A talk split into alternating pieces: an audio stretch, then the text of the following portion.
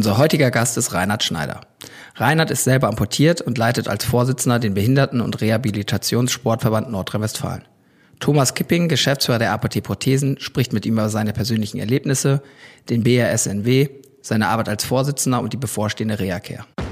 Deutschland geht gemeinsam weiter. Herzlich willkommen zum Prothesentalk, dem Podcast von und für Prothesenträger, Angehörige, Orthopädietechniker, Ärzte, Therapeuten und alle, die mit Prothesen im täglichen Leben zu tun haben. Diese Folge wird präsentiert von der Prothesengemeinschaft. Werde jetzt Mitglied unter www.prothesen-gemeinschaft.de oder lade dir die Prothesen-App in deinem App Store herunter. Jetzt aber erstmal viel Spaß mit der aktuellen Folge. Ja, herzlich willkommen beim heutigen Prothesentalk. Äh, mein Name ist Tom Kipping. Ich bin heute zu Gast beim BRSNW in Duisburg, dem Behindertensport, Behindertenrehabilitationssportverband Nordrhein-Westfalen. Mein Gast ist heute kein geringerer als der erste Vorsitzende, aber der Vorsitzende, Vorstandsvorsitzende von diesem Verein, und zwar Reinhard Schneider. Lieber Reinhard, ich freue mich, dass du heute dir die Zeit nimmst ja, ganz einfach mit uns zu plaudern über viele Dinge, über den, über den Verband, über dich. Und ähm, ich denke mal, viele, viele Zuhörer kennen dich schon, aber viele kennen dich vielleicht noch nicht so gut. Insofern würden wir uns freuen, wenn du dich kurz selber noch vorstellen würdest. Ja, auch von mir ein herzliches Willkommen erstmal. Schön, dass du zu uns gekommen bist.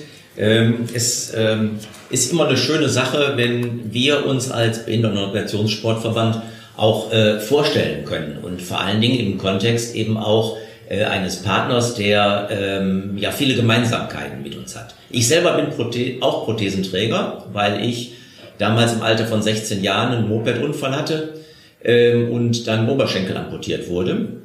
Und ich hatte das äh, Glück bei dieser ganzen Sache, dass ich einmal ähm, Familie habe, insbesondere mein Vater, die zukunftsorientiert denken und ähm, gleichzeitig aber auch das Glück hatte, dass ich über einen Freund mit ähm, dessen Vater, der kriegsversehrt, äh, auch Oberschenkel amputiert war, äh, dann zum äh, damals versehrten Sport gekommen bin. Da habe ich also das, äh, was eigentlich so eine Zäsur, ein Schnitt bedeutet, den man ja eigentlich erleidet, wenn man dann sozusagen aus dem aktiven Leben wie man immer so schön sagt, herausgerissen wird, habe ich also insofern ähm, gar nicht so als Zäsur erlebt, weil ähm, dementsprechend ich auch, äh, ich sag mal, ins aktive Leben direkt wieder mit einbezogen war. Und das ist etwas, was äh, gerade auch den äh, Behindertensport auszeichnet, dass man sich nicht in seine äh, Ecke, in sein Schneckenhaus zurückzieht, sondern äh, mit gleich Betroffenen oder ähnlich Betroffenen, aber auch mit vielen Nichtbehinderten gemeinsam Sport macht um sozusagen sich auch zu messen, seine eigenen äh, Möglichkeiten auszutarieren, Grenzen kennenzulernen, aber auch vor allen Dingen zu, zu lernen, diese Grenzen zu akzeptieren. Und das ist etwas, was dann auch dazu beiträgt, dass man durch den Sport auch ein ganz anderes Selbstbewusstsein entwickelt, das einem äh, es viel leichter macht, sich auch in der Gesellschaft, die sicherlich von anderen Dingen noch äh, beherrscht wird, entsprechend auch zu behaupten. So, das ist etwas, was äh, ich also durch den Behindertensport erlebt habe. Und so war es für mich eigentlich auch, äh, ich sage mal, folgerichtig, sich im Behindertensport zu engagieren. Ja, ich hatte äh, früh angefangen, nach der Übungsleiterausbildung 78, auch Kinder- und Jugendgruppe aufzubauen, äh, Menschen mit geistiger Behinderung in Gruppen einzufügen. Ähm, und ähm, ich habe dann auch natürlich über die Jugendarbeit zum BR, damals BSNW gefunden, als mir im Übrigen als Westerwälder viel sympathischer. Das R können wir im Westerwald ja. nicht. Ja gut.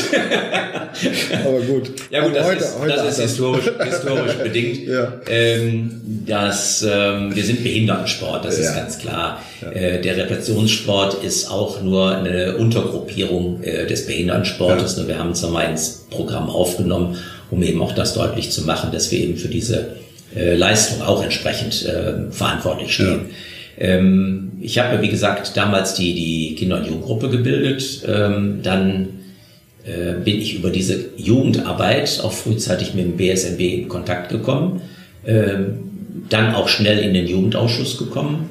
Und als die damalige Landesjugendwartin Edelgard Bär dann aufgehört hat, äh, bin ich zu dessen Nachfolger, zu deren Nachfolger äh, gewählt worden dadurch im Vorstand äh, und dann hinterher auch dann ähm, auch Landessportwart geworden ähm, mit vielen, ich sage das mal, Ideen, Umsetzungsvorschlägen und dergleichen, die auch praktisch waren. Und was interessant war, äh, damals auch ähm, in den Deutschen Behindertensportverband, da war ich dann auch als Vertreter des BSNB im Hauptvorstand. Mhm.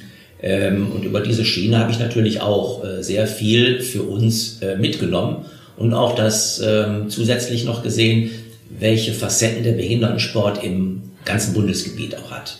Ja, wir haben ja nicht den Schwerpunkt zum Beispiel Wintersport, obwohl wir da auch eine Abteilung haben. Ähm, aber äh, wenn man dann sieht, was die Bayern und Baden-Württemberger oder die Württemberger und die Badener ja. auf die Beine stellen, das ist schon erstaunlich und das ist auch für uns beispielgebend äh, mit gewesen. Äh, nur, als, nur als Beispiel. Ja, ja. ja. So, und dann äh, irgendwann Vorsitzender, klar, äh, aber nicht klar in dem Sinne, dass ich das als äh, Amt angestrebt habe, sondern das ergibt sich einfach, wenn man Spaß an der Sache hat, wenn man äh, begeistert ist von einer Sache, dann äh, ist auch diese Begeisterung auch Verantwortung, die man entsprechend auch weitergeben soll. Und das ist der Grund, warum ich heute hier äh, Vorsitzender bin, wobei ich mich als Vorsitzender nicht so als Obersten verstehe, ja. sondern wir sind eine große Sportfamilie. Ja. Das heißt, ich bin nur sozusagen Sprachrohr für die vielen Aktivitäten unseres Verbandes. Als solches habe ich dich ja auch schon persönlich erlebt und mich fasziniert es einfach, äh, wie, wie du das lebst, das Thema spürbar. Du hast eben das Wort Begeisterung benutzt, das, das kommt ja. einfach immer rüber, egal wann ich dich wo erlebt habe, auf der Reha-Care haben wir uns ja, treffen uns spätestens jedes Jahr mal, da erlebe ich das immer, äh, wie ihr da als Team eben auftretet mhm. und eben das, sagen wir mal, was war eigentlich so als im Sport so kennt, da in, in, auf der Reha-Care umsetzt zum Beispiel. Aber ich denke, Reha-Care kommen wir vielleicht später noch zu. Ich habe mir gerade eben so gemerkt, du hast gesagt, es ist wichtig, ähm, wieder ein Teil der Gesellschaft zu werden, dass dir dieser Behindertensport als solches ja geholfen hat. Jetzt hast du eben gesagt, das war, da warst du 16 Jahre, ich glaube 1970 war das, als es passiert ist. Da war die Gesellschaft bestimmt noch ein bisschen anders drauf als heute. Also ja. Podcast gab es noch keinen. Ja. Wie, wie, wie war das für dich damals als 16-Jähriger? Das ist klar, du sagtest, das ist ein einschneidendes Ding gewesen, im wahrsten Sinne des Wortes. Wie hat dich dein Umfeld, hat sich von dir abgewendet? Wie, wie war das? Weil das hört man ja häufig immer, dass äh, dann sich plötzlich, ja, sagen wir mal, vieles völlig verändert ähm, vom Umfeld her. Kannst du das, kannst du dich heute noch dran erinnern, wie das sich für dich so angefühlt hat? Ja gut, ich sag mal, ähm, jemand, der äh, mit 16 Jahren äh, etwas sowas erlebt, ähm, hat eine andere Situation als jemand mit 30 oder 40 Jahren, der ja. dann auch im Berufsleben steht und Familie hat und dergleichen. Ähm, vielleicht ist es auch so, dass man als junger Mensch das auch äh, unbefangener aufnimmt. Ja. Aber wesentlich, das hatte ich ja eben schon mal gesagt, ist die Rolle gewesen, ich, mir ist ja samstags passiert. Ja, muss ich das vorstellen, samstags meine Eltern waren noch auf dem Ausflug, kriegten das abends über die Polizei mit. Mein Vater hat mich im Krankenhaus besucht. Ähm, und montags kam mein Vater schon mit Prospekten vom Auto, für ein Auto, äh, ins Krankenhaus und sagt, wir stellen einen Antrag, dass du den Führerschein früher machen kannst. Okay. So, das war im September. Ja. Und im Dezember hatte ich auch den Führerschein schon fürs Auto, also mit 16 Jahren. Und kann man sich vorstellen, ich war damals auch der erste Schüler überhaupt auf dem Gymnasium, der mit dem Auto dann gekommen ist. Da waren die meisten Lehrer noch nicht motorisiert. So, und äh, insofern äh, war ich dann auch in mehrerer Hinsicht ein Exot. Ja, was auch, äh, ich sag mal, zur ja, Beliebtheit auch dabei getragen hat. Ja. Okay. Also insofern, ich bin nicht irgendwo rausgerissen worden. Im Krankenhaus damals kann ich mich noch sehr gut dran erinnern, da gab es noch nicht die äh, offenen Besuchszeiten, das wurde dann reglementiert. Äh, ich hatte dann äh, spaßeshalber, wie man so schön sagt, Buch geführt, alle aufgeschrieben, die mich besucht haben. Ich kam auf 74 Personen, wow. wobei die meisten aber mehrmals gekommen sind. Da kann man sich vorstellen, meine Mutter ist immer eine halbe Stunde vorher gekommen, um sie überhaupt mit mir unterhalten zu können. Und äh, wenn man dann sieht, wie das also weitergeht, ja, ja ähm, Das ist etwas, was ganz wichtig ist, dass also da keine Zäsur dann stattfindet. Ja. Anders ist die Situation von äh, Menschen, die von Geburt an äh, schon äh, eine Beeinträchtigung, eine Behinderung haben. Äh, meine Frau zum Beispiel, der fehlt der rechte Unterarm, ähm, aber sie ist natürlich auch mit diesem, wie man so schön neudeutsch sagt, Handicap, ja. Äh, ja groß geworden. Ja, das heißt also, da äh, ist ja keine Zäsur da, sondern für sie Selbstverständlichkeit. Und sie hatte auch eine Familie oder hat eine Familie, die sehr, sehr stark immer unterstützt hat.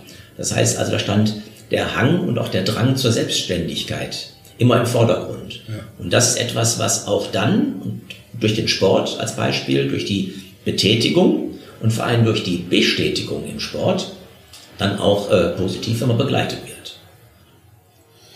Du, du, hast ja eben gesagt, dass du quasi in dem, das kennen wahrscheinlich auch noch viele so, diesen versehrten Sport, der kommt ja mhm. eigentlich ähm, ja, von den Kriegsversehrten letzten Endes. Ähm, die waren natürlich 1970 noch im Vergleich zu heute äh, doch noch recht jung, aber natürlich wesentlich älter als du in der ja. Zeit. Mit welchem Sport hast du begonnen? Also ich bin zunächst ähm, ja zum Schwimmen gekommen, ja. äh, weil der Vater meines Freundes eben schwimmen wollte und mich bat eben ihn dienstags also die Schwimmstunde immer mitzunehmen. Aber in der Schwimmstunde habe ich dann auch natürlich die anderen äh, Mitglieder und auch Sportlerinnen und Sportler des Vereins kennengelernt. Und die sagten, Mensch, komm doch mal zu uns zum Sitzball spielen. Ah. Ja, und äh, dann habe ich Sitzball gespielt. Und das hat... Vielleicht der eine oder andere also Sitzball. Ja, Sitzball, ja genau. Wie, wie kann man sich das vorstellen? Kannst du es skizzieren, so dass man, also was, wie, wie funktioniert das? Das ist also äh, für eine Spielart oder eine Sportart, die für Menschen äh, entwickelt worden ist, die die unteren Extremitäten ver, äh, behindert haben. Ja. Also Beinamputierte, Gelähmte und äh, andere. Äh, das heißt, äh, dieses ist eine Sportart, die jetzt zwar nicht im heißt Sitzball, im Rutschen sozusagen gemacht wird. Man hat eine Hose an, ja. die speziell gefüttert ist und mit der rutscht man eben auch über den Boden. Und äh, das ist ein Spiel, ein Rückschlagspiel mit äh, zwei Mannschaften über eine Leine, ähnlich mit äh, Volleyball äh, zu vergleichen. Mhm. Allerdings der Ball darf zwischendurch einmal tippen. Ah. Und äh, fünf Personen jeder Mannschaft und man versucht natürlich den Ball so ins andere Feld dann zu schlagen, äh, dass der andere den Ball nicht mehr ordnungsgemäß erreichen kann. Also das ist der Spielgedanke dabei. Ähm, ist eine Sportart, wie gesagt, die speziell für Behinderte entwickelt worden ist. Und das ist etwas, was ja auch den Behindertensport in seiner ganzen Sache auch auszeichnet. Wir haben ähm, Spielarten, die wir aus dem Nichtbehindertenbereich eins zu eins übernommen haben. Andere sind adaptiert, die sind mit Regeln oder in Regeln verändert worden. Wenn ich an Fußball für Menschen mit geistiger Behinderung denke, Abseitsregeln und dergleichen, äh, das kann natürlich bei bestimmten Behinderungsformen nicht funktionieren, nicht umgesetzt werden. Und so sind aber dann auch spezielle Spielarten entwickelt worden, wie Sitzball oder für Menschen mit ähm, Sehbeeinträchtigungen, Goalball als Beispiel, äh, mit dem Ball mit dem Klingelton, so dass also wir, und das ist immer unsere Maxime gewesen, Sport in allen Facetten für alle Menschen zur Verfügung stellen wollen. Was mich als, äh, ich sage jetzt mal, Prothesenhersteller mhm. in dem Sinne immer fasziniert ist, dass ihr eben genau das in die Umsetzung bringt, dass man eben zum Beispiel, wir haben eben über Sitzball gesprochen oder Schwimmen, das sind alles Sportarten, da brauche ich keine spezielle Prothese für, eigentlich gar keine. Mhm. Du, du sitzt ja quasi beim Sitzball ohne Prothese, würde ja nur stören in dem Fall. Ja. Ähm, denn wir, wir hören häufig, ich denke, es ist immer so ein Stück weit ein, ein Stück weit eine Ausrede von dem einen oder anderen. Wir versuchen schon immer die Leute in den Sport zu bewegen. Es geht ja immer um Bewegung, dass man ja, seine Lebensqualität, die man geglaubt hat, oder die erstmal weg ist, die vielleicht nicht mehr so da ist, die wieder nach vorne zu holen. Ich vergleiche immer gerne, ein Prothesenträger als solches ist schon ein Sportler. Wenn er damit anfängt, muss er halt trainieren, seine Prothesen zu benutzen. Wenn er das noch in irgendeiner Gemeinschaft tun kann, umso besser. Und äh, interessanterweise ist die Wahrnehmung des Behindertensports, zumindest aus, aus meiner Sicht, oder so wie ich es mitbekomme, sehr häufig, dass man denkt, ah, Behindertensport, das sind die Leichtathleten. Und dann kriege ich häufig zu hören, ach, hätte ich mal so eine Sportprothese, würde ich vielleicht auch mal Sport machen. Mhm. Was sagst du diesen Leuten, die, die so denken? Weil es gibt ja so viele Sportarten, die man auch probieren kann, ohne spezielle Prothese. Was, was gibt's da für Möglichkeiten? Also ein paar hast du jetzt genannt, aber... Also äh, es ist nicht so, dass äh, Sportarten wie eben Sitzballen, in denen eine Prothese sogar hinderlich wäre, ja, mhm. ähm, und Prothese sich ausschließen. Man muss ja eins sehen, ähm, durch, den, durch das Sitzballspielen ähm, werden ja das ähm, ja im Prinzip alle Körperteile angesprochen. Ja. Äh, ich hatte ja eben davon gesprochen, dass der Sport äh, ja nicht nur eine Betätigung, sondern eine Bestätigung ist. Ja. So, das ist ja auch Steigerung des Selbstwertgefühls. Das ist ja dann auch etwas, was äh, sich in der ja im Auftreten nach außen bemerkbar macht. So, und an sich ist genau das der Punkt, wenn ich ja dann nicht mehr Sitzball spiele, sondern gehen möchte, ich möchte mich ja in der Gesellschaft auch bewegen, dann bin ich auf eine Prothese angewiesen. Mhm. Und dann bin ich auch auf eine Prothese angewiesen, die sozusagen mir ein doch recht natürliches Gangbild vermittelt. So, das ist etwas, äh, was auch deswegen auch, äh, sag ich mal, für jeden selbstverständlich sein sollte, prothetisch, wenn er Bein amputiert ist oder gelähmt ist, entsprechend auch versorgt zu sein. So, dann gibt es natürlich die anderen Sachen, wie Fahrradfahren. Ja, ja ich selber fahre auch Fahrrad. Mhm. Das mache ich natürlich mit Prothese. Okay. Ja, oder ähm, Segeln. Du hast, du hast ja gesagt, du bist selber Oberschenkel amputiert. Ja. Ähm, wie ist das beim, beim Fahrradfahren? Hast du da einen speziellen Sattel oder stört dich das einfach nicht? Hast dich, gibt's da, weil, weil ich weiß, dass der eine oder andere Oberschenkel amputierte mir dann sagt, ah, der schafft es so hoch. Bei dem Oberschenkel amputieren ist der nun mal leider so hoch. Äh, ich äh, komme da mit meinem Sattel nicht klar. Ja. Gibt's das Problem bei dir überhaupt oder bist du einfach draufgestiegen los? Ja, ich habe natürlich für mich vieles probiert. Ah, okay. Vieles probiert. Ich habe auch ähm, Sattel gehabt, der ohne Mittelsteg äh, ja. ist. Ja. ja. Ähm, aber das all nicht an Ware. Man muss eins sehen, äh, wenn man Fahrrad fährt, ähm, derjenige, der zwei vollständige Beine hat. Ich sage nicht gesunde Beine, ja. sondern man macht ja oft die falsche Vorstellung, dass man behindert mit krank gleichsetzt oder so. Ja, ja.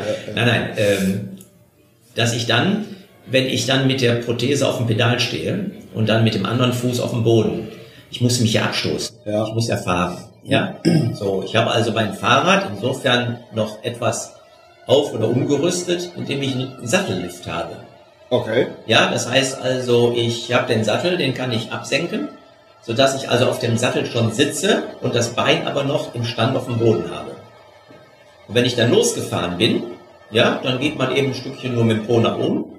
Äh, dann wird ein kleiner Hebel bewegt und der Sattel kommt dann 10, 12 Zentimeter hoch, dass ich dann also auch mit gestrecktem Bein, wie es sich auch dann, äh, dann besser dann darstellt, ja. dann mit dem Fahrrad fahren kann. Und ich habe äh, mir ähm, das Pedal äh, der Prothesenseite insofern verändert, weil ich da eine Schlaufe habe. Das heißt also, ich kann äh, meine, mein, meine Prothese auf dem Pedal fixieren. Das sind zum Beispiel so wertvolle Ticks und, oder mhm. Tipps und Tricks, die wir einfach in unserer, in unserer Prothesengemeinschaft auch gerne teilen wollen. Denn ja. ich denke, viele sind heutzutage so äh, mehr oder weniger auf ihre Prothesentechnik fokussiert. Probieren es einmal und sagen, oh schade, Fahrradfahren geht nicht oder was auch immer mhm. nicht geht. Und das ist das, was ich eben meinte, ach hätte ich mal eine Sportprothese, würde ich bestimmt noch Sport machen. Aber da ist ja eigentlich immer so dieser Erfindergeist ein Stück weit gefragt. Das muss immer sehr viel probieren, was im Übrigen ja bei Prothetik auch ist. Ja, das klar. heißt, also ich sage mal ganz blöd, ja, das klingt immer ganz toll, wenn wir von Hightech-Prothesen sprechen. Im Endeffekt ist es ja ein handwerkliches Gebastel. Das muss man, also anders ja. will ich es gar nicht mehr ausdrücken, weil das versteht auch mein Kunde. Wenn ich dem sage, pass mal auf, äh, ich kann dir nicht eine Prothese zaubern, die alles wieder kann wie vorher äh, sondern das ist ein, erstmal ein Fremdkörper, der dir aber helfen soll. So wie du eben sagtest, der dir, der dich in die Lage versetzen soll, ja, wieder an der normalen Gesellschaft teilnehmen zu können, also sich im Alltag bewegen zu können. Aber du musst lernen, dieses Gerät zu beherrschen und du musst mir als Techniker auch die Möglichkeit geben, zu wissen, was nicht funktioniert. Und wenn du das noch schaffst, dass du dir selber überlegst, ich würde gerne wieder irgendetwas tun, bleiben wir beim Beispiel Fahrradfahren, ähm, es nicht dabei sein zu lassen, naja, gut, ich habe es probiert, der Sattel stört. Also wie wir gerade von dir gehört ja, ja. haben, es gibt Lösungen, man muss ja. sie nur suchen dann. Ne? Das ist sicherlich irgendwo wahrscheinlich ein Unterschied zu dem Zweibeiner in irgendeiner Weise. Wobei ähm, die Prothese, die ich ja nutze, ist ja meine Alltagsprothese. Mhm. Ich habe also jetzt keine spezielle äh, Sportprothese, sondern ich mache das mit der Alltagsprothese. Und äh, ich habe ja immer vom Segeln gesprochen. Ja. Ähm, auf ähm, einer Jolle, einer kleinen Jolle, würde ich die Prothese auslassen. Mhm. Allerdings, ich habe auch ein kleineres Kajütboot mit einem Freund zusammen. Äh, da bin ich mit Prothese drauf, weil es einfach auch besser ist, dann auch ähm, auf dem Deck mal nach vorne zu gehen. Bei größeren Yachten ist es sowieso besser. Wichtig für mich ist bei der Prothese, dass sie eine Standfestigkeit hat. Und das ist so bei dieser Bremse, wenn ich drauf stehe, dann blockiert die auch mhm. und ich kann mich dann hundertprozentig drauf verlassen. Das heißt, ich bewege mich auf dem Schiff ähm, mit einer Sicherheit, ja, die dann äh, entsprechend durch die Prothetik auch gewährleistet ist. Erinnerst du dich an, an Dinge so in deinem, kann man ja schon sagen, langen Prothesenleben? Weil, ähm, also ich bin 1970er Jahrgang, das heißt, ich weiß jetzt zufällig, ja. wie lange du amputiert bist.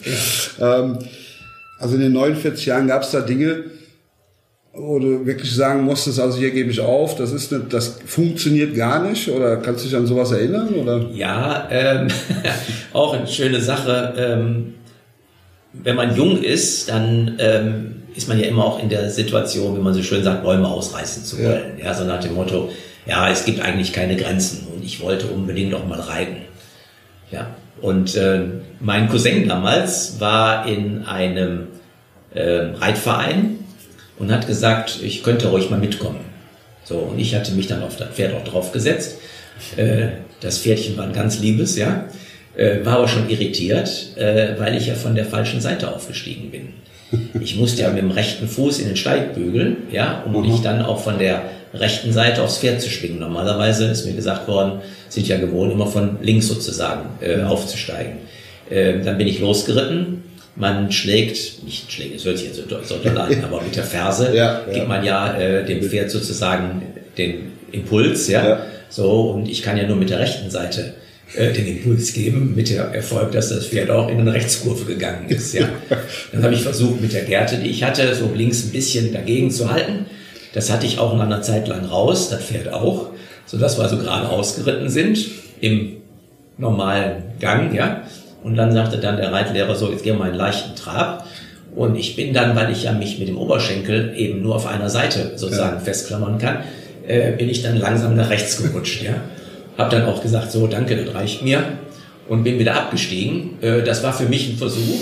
Wobei ich, äh, das muss man dabei sagen, äh, ich will also nicht jetzt den Eindruck erwecken, dass Reiten für äh, Beinamputierte nichts ist, sondern wir haben ja gute Reiterinnen genau, und Reiter, ja, ja, die ja, auch, äh, auch Oberschenkel amputiert sind. Genau. Aber für mich war das eine Erfahrung, denke ich mir, ist in Ordnung, dann ist nicht meine Sportart. Ja.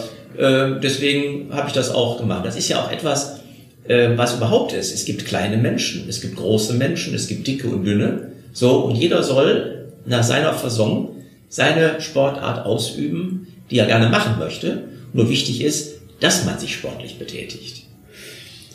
Und gerade da finde ich es halt sehr wichtig, dass ihr als Verband, und da, da kann man im Internet auch lesen, also ihr seid ja wirklich bundesweit, also der, der größte Landesverband mit circa 250.000 Mitgliedern. Teilnehmer. Äh, Teilnehmer. Teilnehmer. Ja, ja. Okay. Das ist, äh, ist ja phänomenal. Natürlich, ihr habt hier die, die das Ballungszentrum äh, NRW ist ja quasi hier bei euch äh, ja, mittendrin, wenn man so will. Aber das ist schon eine enorm große Zahl und ihr habt sehr, sehr viele Vereine, die sich eben mit ganz vielen unterschiedlichen Behinderungen, ich sage jetzt mal, beschäftigen oder auseinandersetzen. Und auf der anderen Seite erlebe ich es immer persönlich auf euren Veranstaltungen, dass es ein wunderbares Miteinander ist. Das fasziniert mich total. Ähm, du bist jetzt schon so viele Jahre da am Start, nenne ich es mal, diesen, diesen Verband immer wieder weiter nach vorne zu bringen.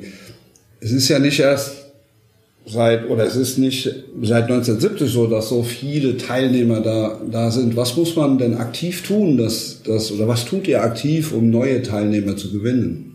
Also, äh, man muss ja eins sagen, die wesentliche Arbeit, die wesentliche Arbeit, was also auch ähm, die Vermittlung von Begeisterung anbelangt, von äh, Angeboten anbelangt, ist ja die Arbeit, die in unseren Vereinen passiert. Mhm. So, äh, wir als Verband sind ja sozusagen, ich hatte ja eben schon gesagt, ich bin Sprachrohr. Ja.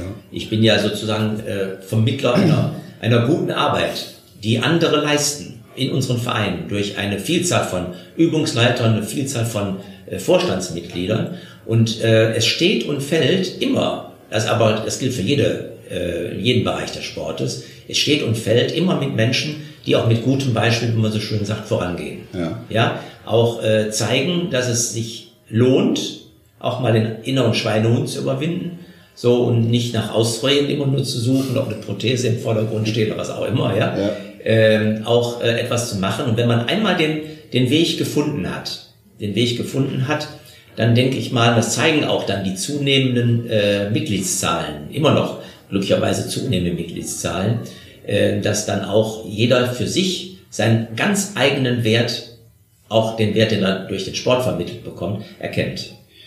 Was ich schön finde, ist ja die Tatsache, dass ihr auch in der Außendarstellung wirklich offensiv seid. Also ihr geht wirklich auf Menschen zu. Zum Beispiel jedes Jahr auf der Reacare. Die Halle 7a ist die spannendste Halle in der ganzen, auf der ganzen Messe, weil sie sehr aktiv ist und man erlebt. Man kann wirklich dieses Konstrukt erleben. Das ist nicht einfach nur, ich sag jetzt mal auf der Internetseite was geschaut, sondern man sieht da halt tatsächlich verschiedenste, wie wir eben schon gesagt haben, Neudeutsch Handicap, Handicaps, die halt ihrem Sport und ihrer Freude einfach Ausdruck schenken können.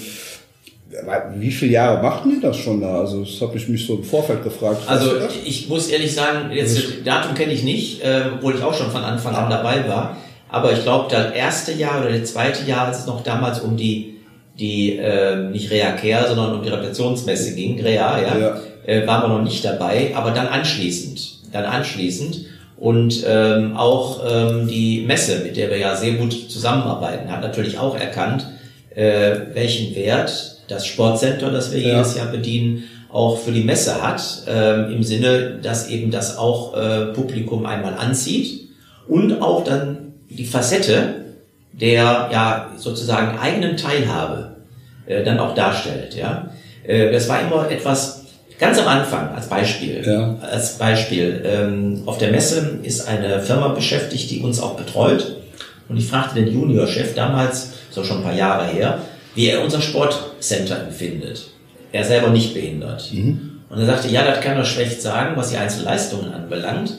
Aber für ihn, so als Erkenntnis, war, wenn man äh, in irgendwelche Foren begleitet, äh, wo über Menschen mit Behinderung gesprochen wird, dann wird immer über Defizite gesprochen. Da wird immer darüber gesprochen, welche Nachteile und Schwierigkeiten Menschen mit Behinderung haben. Äh, und wie man das auch natürlich auch verändern und verbessern kann. Ja.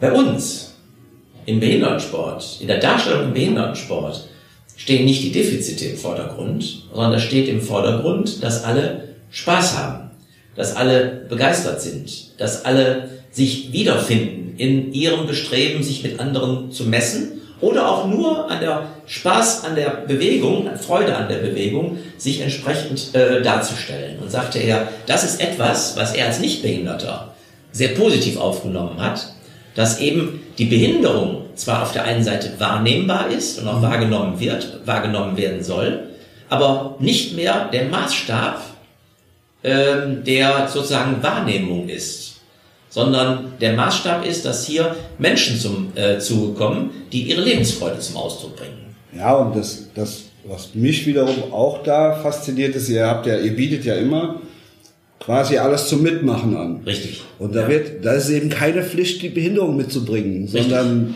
da sind wir wieder bei der Teilhabe, ne? dass ja. man eben als ja, sogenannt Nichtbehinderter ja. eben einfach ja, die ganzen Sportarten, die ihr dort zeigt, einfach ausprobieren kann. Richtig. Und zwar sich, ja.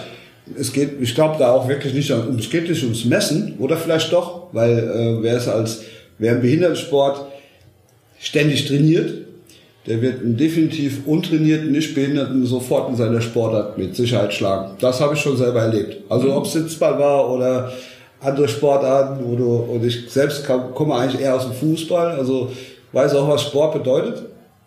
Aber ich bin da schon oft sehr äh, eines besser belehrt worden. Aber das ist eine wunder, wunderbare Erfahrung, die man da einfach sammeln kann. Ähm, wie habt ihr es in diesem Jahr geplant? In der Halle 7a im Sportcenter, das ist ja eben eure Halle, kann man eigentlich sagen. den Mitmachkurs oder sagen wir mal diese, dieses Animieren zum Mitmachen, das gibt's ja nach wie vor noch bei euch. Das soll auch so sein. Das soll auch so sein, weil ganz wichtig ist, ähm, es kommen ja äh, ganz unterschiedliche Interessengruppen auch zur Reacare. Ähm, das eine sind natürlich die sogenannten Fachbesucher, die sich über technische Entwicklungen ähm, natürlich informieren wollen, ja, diesen, mhm. äh, aus dem, ich sag mal, Werkstattbereich dergleichen, ja. So, das ist eine Sache. Dann gibt's aber auch äh, natürlich ähm, die Frage der Leute, die überhaupt, was ist Neues auf dem Markt? Äh, wie kann man dann äh, entsprechend Leute versorgen? Was erfreulich ist, und das finde ich auch sehr schön, dass also zunehmend auch gerade im, im pflegerischen Bereich, mit dem haben wir jetzt zwar weniger zu tun, aber auch viele äh, Leute kommen, Menschen kommen, die entweder schon Personen haben, die sie pflegen müssen oder die pflegerisch äh, Bedarf, pflegerischen Bedarf haben, die informieren wollen. Dass also das Bewusstsein, ja, dass wir also hier ähm, aufgrund des demografischen Ent Entwicklung auch Veränderungen unserer Gesellschaft erfahren, ja, äh, das wird deutlicher. So, und diese Menschen, diese Menschen, die kommen auch zur Messe. Auch Betroffene kommen zur Messe. Mhm. So, und die sind auf dem Wege zu gucken, wie sie sich sozusagen ihre Lebenssituation vereinfachen können. Die suchen nach Hilfsmitteln, die suchen nach äh, verschiedenen, ich sag mal, Angeboten. Und dann ist der Sport vielleicht gar nicht so im Fokus. Die Bewegungsmöglichkeiten gar nicht so im Fokus. Und die lernen kennen, mit welcher Begeisterung die selbst Betroffene oder ähnlich Betroffene dort agieren. Ja? Selbst Leute, die, ich sag mal, pflegebedürftig sind, sind im Sport, mit dem Sport, mit Bewegungsangeboten, äh, ich sag das mal aus ja, ihrer, denke ich mal, einseitigen Lebensführung noch herauszuholen.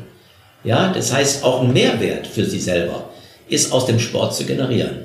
Und das ist etwas, was in der, auf der Reha-Care dann auch viele neu erfahren. Und was auch interessant ist, ähm, es sind ja auch viele, ähm, ja, ich sag mal, äh, Schulklassen mhm. von Schulen im pflegerischen Bereich und dergleichen, ähm, die auch mit dem Sport, mit den Möglichkeiten des Behindertensportes ja noch gar nichts zu tun hatten, die auch zum ersten Mal dort das erfahren. Und ich habe dann auch, ich bin ja auf der Reha-Care und ich äh, bin ja auch dann ab und zu zwischen den Leuten. So, und äh, die Kommentare, die da gegeben werden, ja, dass also wirklich viele rausgehen mit einem sogenannten Aha-Effekt. Das äh, ist etwas, was sich so die ganze Messe fortsetzt. Das auch das kann ich wiederum dir nur bestätigen. Also wir sind jetzt seit ein paar Jahren wieder mit euch zusammen oder wir dürfen in der Halle eben auch teilnehmen, weil wir eben uns auch sehr viel mit sportlichen Aktivitäten auseinandersetzen. Also unsere Truppe, ich nenne jetzt mal unsere Messetruppe, die die die äh, die Messe ist zu Ende und dann denkt man schon wie nächste nach, ja, weil das schön. nämlich mhm. es ist klar, es ist auf der einen Seite ein geschäftlicher Auftritt, aber ich bin mir ganz sicher, dass diese gute Stimmung, die, die einfach dort herrscht in der Halle, unterstützt durch ja, diese vielen Facetten, die man einfach dort erleben darf, genau dazu führt, dass man eben nach Hause fährt und sich wirklich auch motiviert fühlt. Ähm, vielleicht auch mal wieder Dinge zu tun, wo man vorher geglaubt hat, das geht überhaupt nicht mehr oder willst du nicht oder was mhm. auch immer. Also das, das kriege ich immer von, von, ich sage jetzt mal, meinem Standpersonal auch zurück, weil wir teilweise auch Leute bei uns am Stand haben, die eigentlich noch nicht mal zwingend mit unserem Berufsbild etwas zu tun haben. Also der Vertriebsleiter ist tatsächlich ein Mensch, der Vertrieb gelernt hat. Ja, klar. Und ähm, für den war das völlig, völlig was Neues. Und ich sag mal, der war, der war im positiven Sinne total geflasht. Mhm. Oder unser Stand, wir nennen sie mal Ordonnanz, also die sich quasi, die nette Dame, die sich um, um das ganze Drumherum kümmert, die hat sofort wieder gefragt, ich möchte das nächste Jahr dabei sein. Die hat sich auch, die hat diese Mitmachnummern, also die hat im Soccer-Ei Fußball gespielt. Mhm. Als Frau, die nie was mit Fußball zu tun hatte. Und das waren so Momente, oder sind immer die Momente, die ich so ganz besonders finde. Ja, es ist die Messe, wo man sich als Techniker von mir aus informiert über die neuesten technischen Hilfsmittel. Aber das ist zumindest aus meiner Sicht so ein Highlight, den man sich da automatisch mitnimmt und mit Sicherheit, wenn man sich mit beschäftigen möchte, man kommt fast nicht dran vorbei, ähm, dann nimmt man sich etwas total Positives mit nach Hause. Das ist das, was ich bei einem Hersteller so gar nicht finde. Das ist nämlich genau diese, diese Einstellung, dass viele Dinge möglich sind, dass man vor allen Dingen begeistert sein kann. trotz Handicap. Und die, die kein Handicap haben, sind ja häufig in unserer Gesellschaft nicht mehr ganz so begeistert, in vielen Fällen. Und mhm. da, das erlebe ich da wirklich live. Wir haben ja diese neue, ich sag mal, Prothesengemeinschaft als App jetzt genau aus diesem Grunde auch hervorgezaubert, nenne ich es jetzt mal, um, um dort ja nicht nur, das heißt zwar Prothesengemeinschaft, aber es geht uns darum, eben sehr vielfältig aufgestellt zu sein, weil wir wissen, hm, nur eine gute Prothese alleine bringt es nicht unbedingt oder nur ein Sportverein bringt es nicht, sondern wir brauchen halt alles, was da so drumherum dem Einzelnen helfen kann in einer, in einer Gemeinschaft drin, dass man sich da austauschen kann. Und äh, besonders toll fand ich eben deine, du bist ja da auch Mitglied in der, in der Prothesengemeinschafts-App und äh, dein Statement, wir sind Teil der Prothesengemeinschaft, weil wir Menschen mit ihrer individuellen, mit ihren individuellen Fähigkeiten zum Sporttreiben animieren wollen, hast du jetzt nochmal wunderschön untermalt. Also so, so versteht man es jetzt auch. Wo, wo soll es genau hingehen? Mhm. Weil ich erlebe in meinem beruflichen Alltag sehr häufig, dass man, ähm, ja, auch Sport ist so was für jüngere Leute. Aber wenn du eben gesagt hast, zum Beispiel auch Senioren, die, die eben, ja, glauben, sie können gar keinen Sport mehr machen. Es gibt Möglichkeiten der Bewegungsart, die dann auch wieder dazu führt, dass man zum Beispiel seine sozialen Kontakte plötzlich wieder hat oder eben neue hat. Das, mhm. das unterschätzen, glaube ich, auch viele, ne, die dann irgendwo sich in ihrer Behinderung quasi verlieren und dazu ist einfach der, der Sport, das Animieren zum Sport total gut. Obwohl, wir können ja im Alter nochmal vielleicht zu sprechen kommen. Ja. Ähm, ich sag mal, ich selber spiele äh, Sitzball in einem Verein, ähm, in dem wir glücklicherweise jetzt auch äh, junge Leute gewinnen konnten. Wenn ich sage junge Leute, sind es also ab 20 äh, dann und 20 bis 30. Ja. Ähm, aber der Älteste ist äh, Mitte 80. Hm. Ja, und äh, der ist aber auch sein Leben lang, muss man dabei sagen, im Sitzball schon dabei.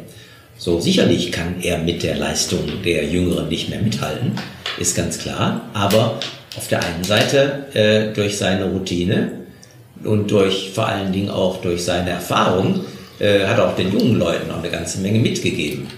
Und äh, das ist also auch dann äh, ein Team, das gemeinsam auch spielt. Ja, er ist dann als älterer Mensch nicht mehr bei der Mannschaft, die in den Rundenspielen sich beteiligt, aber beim Training selbstverständlich. Und auch andere. Ich selber bin 65, ich bin also da relativ dazwischen. Ich sag's mal so, ja. Aber für mich, äh, ich weiß auch, was die Jungen leisten.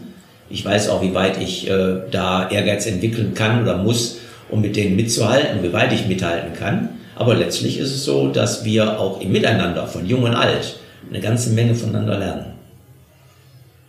Ja, das finde ich ehrlich gesagt das schönste Schlusswort überhaupt. Miteinander und voneinander lernen, sich auszutauschen.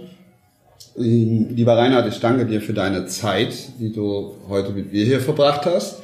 Ich freue mich, ähm, dass wir auch in Zukunft vor allen Dingen auf unserer Plattform viele eurer Aktionen, die ihr eben plant, auch lesen dürfen, gerade für die Leute, die es eben auch tatsächlich betrifft. Ähm, das, da freuen wir uns total drüber.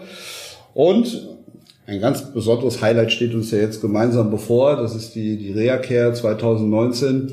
Ich dürfe nicht vergessen zu sagen, wann die stattfindet, weil wir jetzt haben, haben wir so geschwärmt von der Reacare. Ich denke mal, da kommen jetzt noch drei Leute mehr. Jetzt hast du den Termin aber genau. Ich, ich habe den Termin, äh, ja. äh, der steht bei mir drin für, also los geht's am Mittwoch, Mittwoch den 18. September. Ja, wer findet euch und uns zusammen in der Halle 7a? Das ist eigentlich direkt unmittelbar an, an dem einen Eingang, wo man eigentlich Nord, an uns, ja. genau, Eingang Nord, wo man eigentlich gar nicht an uns vorbeikommt. Und wir freuen uns auf Feedback, also ich zumindest. ich denke, dir geht's nicht anders. Dich ja. wird man dort treffen. Jeder ist, auch nee, jeder ist herzlich eingeladen, genau. nicht nur die Reacare zu besuchen, sondern auch dann uns in der Halle äh, und vor allen Dingen mitzumachen und selber dann die positiven Eindrücke, die wir ja vermitteln wollen, auch äh, dann mitzunehmen. Und insofern kann ich also da Dankeschön auch nur zurückgeben und ich finde auch die Philosophie, die ihr verfolgt, als, ich sag mal, geschäftlich orientierte Personen. Ja. Wir müssen ja, das ist einfach so, wir müssen auch, das ist ganz wichtig, ähm, auch, ähm, wir müssen auch gut prothetisch versorgt sein. Wir müssen auch gut mit Hilfsmitteln versorgt sein. Und was ganz wichtig ist, dass es dann auch von Menschen umgesetzt wird, wie in eurem Bereich, die, äh, ich sag mal, das, was dabei zu empfinden ist, auch mitleben.